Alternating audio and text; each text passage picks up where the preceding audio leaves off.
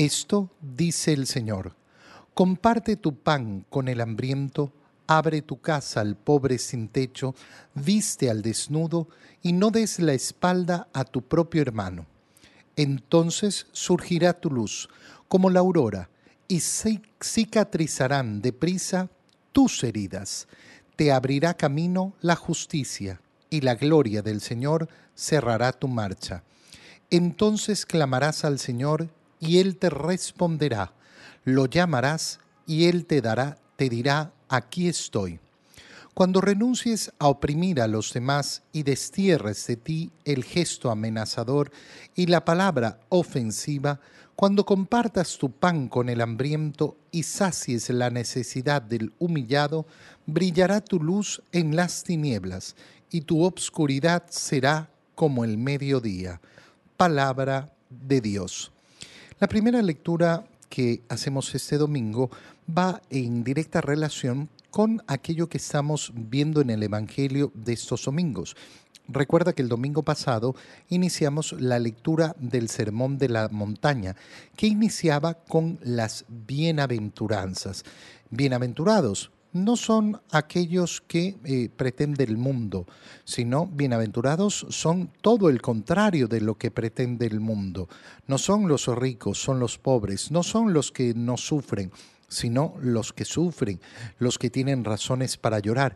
En esa línea entendemos la profundidad de la, eh, de la lectura del profeta Isaías, porque comparte tu pan con el hambriento es decir, sé generoso, no busques atesorar las riquezas de este mundo, comparte, comparte lo que tienes, comparte, mira al necesitado, abre tu casa al pobre sin techo, viste al desnudo y no des la espalda a tu propio hermano.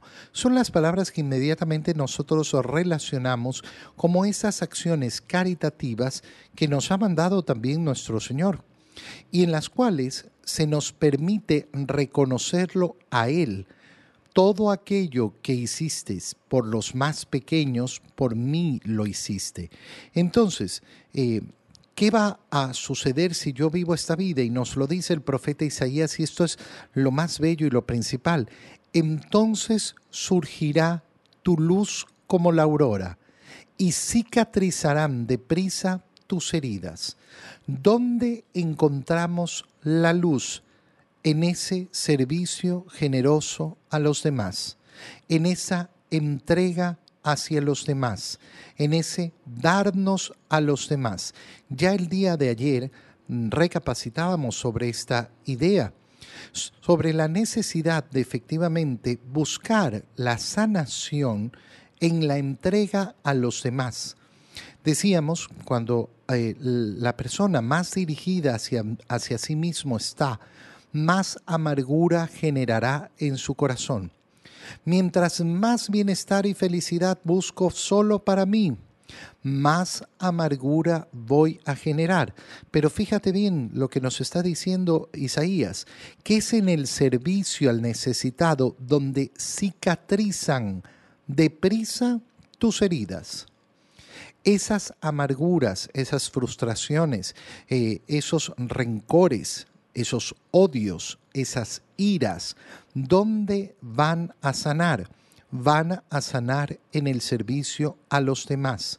Por eso es tan equivocado eh, pasarse tantos años buscando una sanación propia, propia, propia. Ay, es que yo tengo tantos conflictos eh, psicológicos, emocionales que tengo que sanar.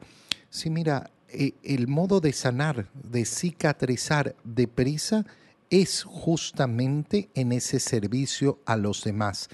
Te abrirá camino la justicia. ¿Quién te abrirá camino? Dios. Dios te abre el camino para la ayuda a los demás y la gloria del Señor cerrará tu marcha. Entonces clamarás al Señor y Él te responderá, aquí estoy. En ese servicio generoso a los demás ¿Qué consigo? Sanación rápida de mis heridas, la luz del Señor que me muestra el camino, que Él es la justicia y me acompaña, y su presencia se manifiesta junto a mí. No encuentro al Señor, Búscalo sirviendo a los demás, entregándote a los demás, preocupado del bienestar de los demás, así sean cosas muy pequeñitas, así sea simplemente el brindar un vaso de agua. Cuando renuncies a oprimir a los demás y destierres de ti el gesto amenazador y la palabra ofensiva, cuando tu cuando compartas tu pan al hambriento y sacies la necesidad del humillado, brillará tu luz en las tinieblas. Y entonces entrarás en una verdadera vida de luz. Y entonces te conocerás también a ti mismo de verdad. Podrás ver la profundidad de tus faltas y de tus pecados. Pero en cambio, en el camino del egoísmo, eh, uno se encierra se encierra en una profunda obscuridad que hace que los pecados de los demás, que las faltas de los demás sean gigantescas, enormes. Y en cambio las mías parecen disminuir y ser pequeñitas. ¿Por qué? Porque no están, no, porque no tengo luz